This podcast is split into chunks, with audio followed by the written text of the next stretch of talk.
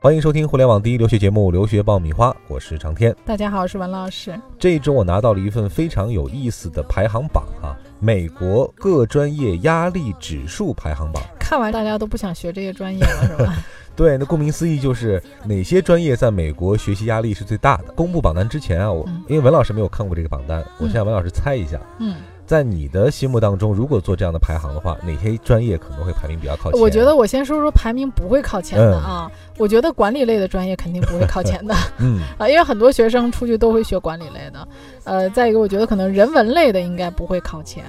啊，可能还是理工类的相对学起来会比较难，因为你看理工类出去的人就比较少嘛。嗯，文老师非常有经验哈，我来给大家公布一下这一份排行榜哈，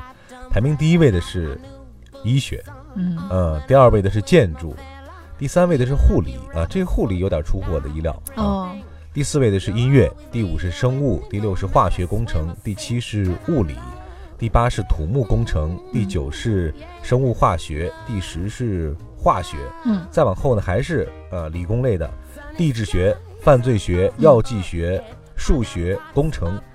一直到第十六位才是新闻。对，啊也就是说，前面的这十五位当中，基本上全是理工类的专业。对，其实理工类的专业你会看到，其实它不是说我就学某一类，比如你刚才问到说，哎，护理你也很觉得呃很奇怪啊，嗯说这个为什么是，呃，我们觉得护理好像就是照顾别人打打针什么的，对但是在国外护理是非常。专业的，比如说它有手术室的护理啊、有医师的一个助理类的助理护士，它护士分很多种，嗯而护士要学的内容非常的多，包括心理学、健康学、营养学，以及呃 biomedical 啊、bio 呃 chemistry 啊，就是说化学呀、生物啊，他学的内容特别多。那你会发现，这种生物化学类的都属于比较辛苦的，因为他会读很多的专业著书。起码说这些理工类的课程，它的专业词汇就要比你商科和文科的专业词汇多呀。对，那刚才说到了排名靠前的哈，可能有些人会感兴趣，说哎，排名靠后的是谁呢？我们也来看一下。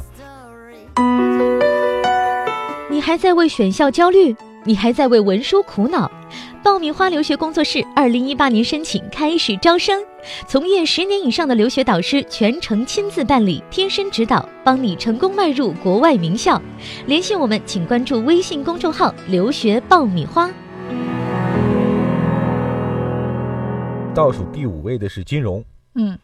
第四位的是通信和传媒，哦，呃，然后是会计，然后是酒店学，嗯呃，最后是哲学。啊果然不出文老师所料哈、后面的基本上都是人文类的。对。这些学科的本身的特性也决定了这个学习压力和学习对强度的大不小。过，可能很多人会挺奇怪的，觉得嗯哲学为什么是最后一名？我觉得可能是因为能够选择哲学的人都是真爱 啊，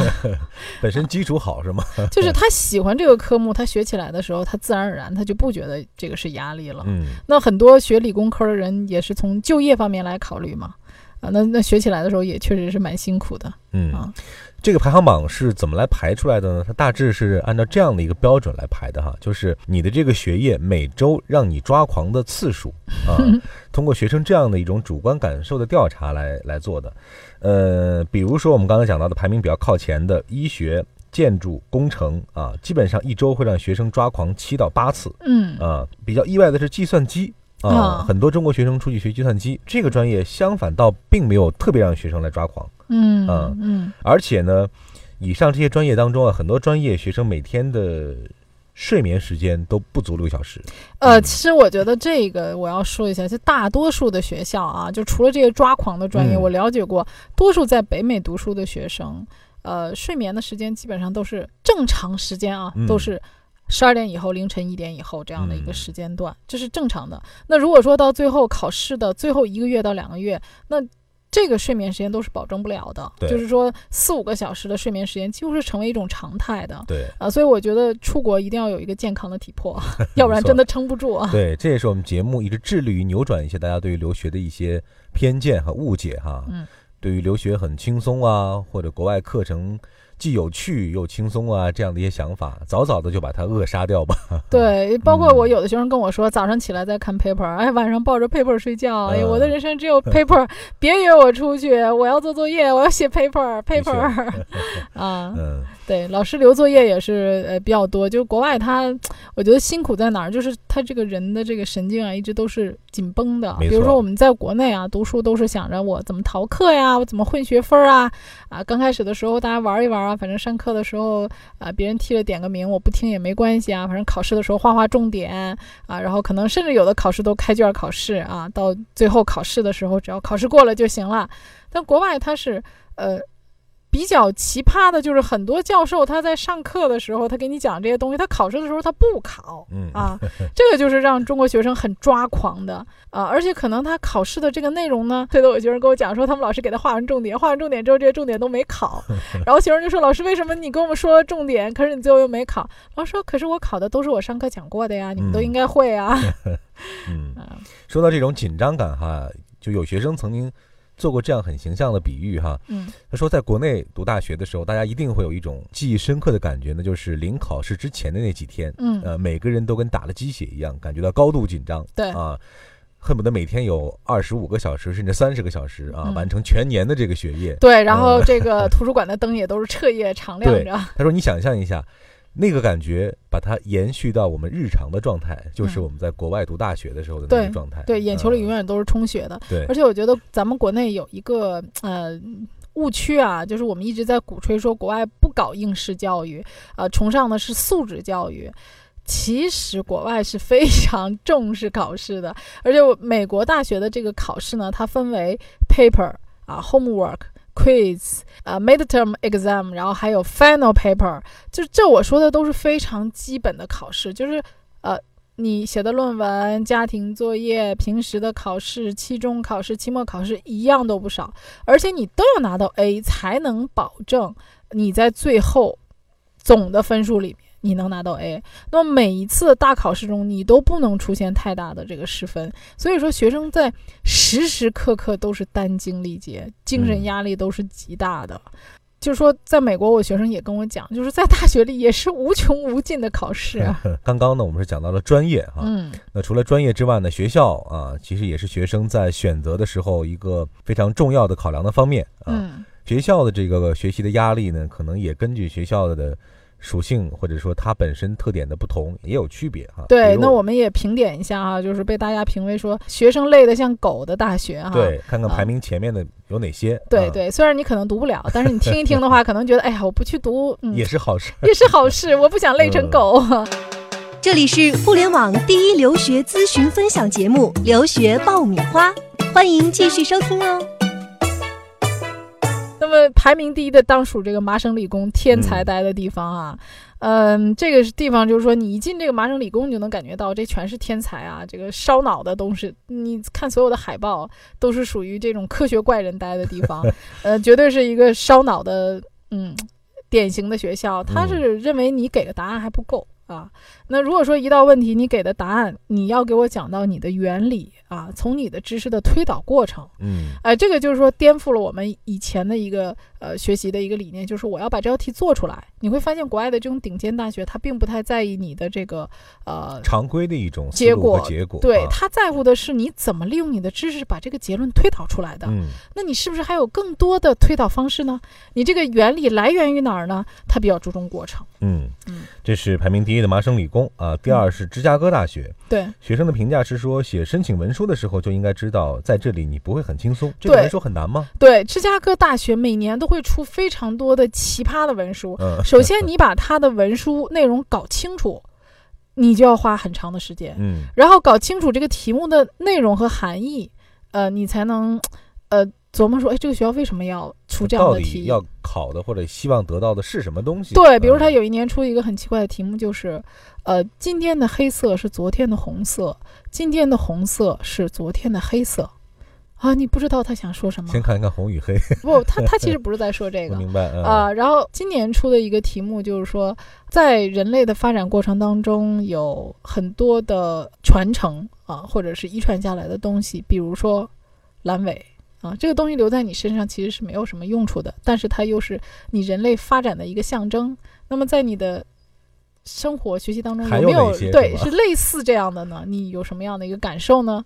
啊，所以他出的题目就是完全跟你所想象中说说我的学习啊，啊，说我自己的这个呃目标啊，都都完全没关系，很人文。嗯，那么嗯你会看到芝加哥大学它。呃校训也好，它整个学校的理念也好，都是强调于理论研究的，所以它是一个非常学术范儿的学校。嗯呃，包括它的 Summer School 的 essay 也都是每年出的非常奇葩。我曾经有个学生申请芝加哥大学的 Summer School，然后 essay 写完之后给学校，学校又给他推过来说，嗯，这个 essay 你写的不是很好，呃，你不是很理解我们的题目的意义，你再想想，再写一写，然后再发给我。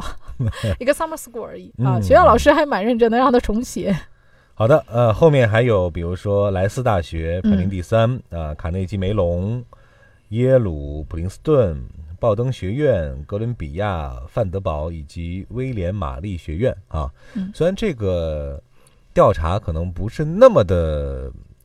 客观或者准确哈，嗯那至少说从常规意义上说，这样一些名校。啊，学习压力大，所以导致了学生的睡眠的这个时间短，那是必然的。对，而且嗯你想，咱们是跟美国本土的学生一起学习的，那美国本土的学生是完全能理解教授讲的内容的。那如果说，呃，咱们中国学生虽然语言上也考了一个比较不错的分数进去，但是你跟 native speaker 的话比还是差很多。嗯，所以很多学生会觉得教授讲的太快，你在一一学期里讲的很多内容和东西，我还没有完全理解和吸收。所以对我们中国学生来讲，本土的学生一个小时能搞明白的事情，可能我们要花两个小时。这也就为什么说我们国际学生在那儿学习起来感觉特别的慢。那么这个语言水平直接影响到了看书的速度嗯，啊，比如说你本土的人，他可能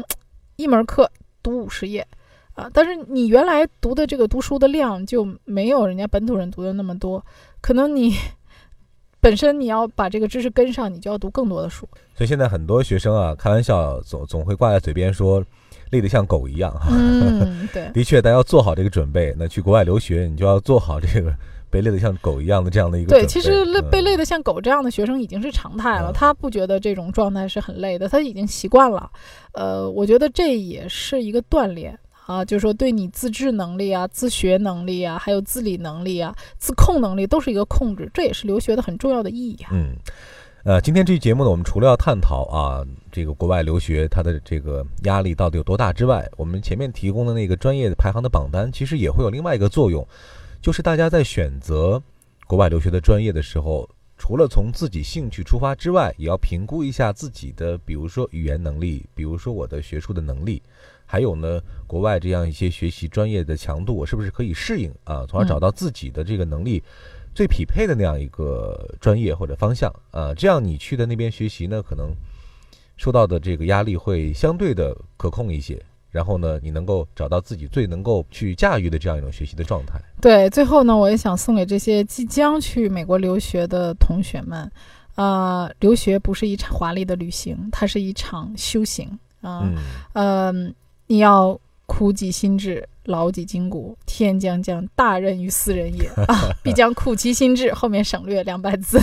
大家慢慢自己去体会慢吧。慢琢磨吧。嗯啊，嗯好了，今天这期节目我们就聊到这儿了。这里是互联网第一留学节目《留学爆米花》，获取留学资讯，免费留学答疑，收听专属于你的留学公开课。大家都可以关注我们的微信订阅号“留学爆米花”，我和文老师会在微信里和大家沟通和交流。希望大家在微信上跟我有更多的互动。嗯，各位再见。再见。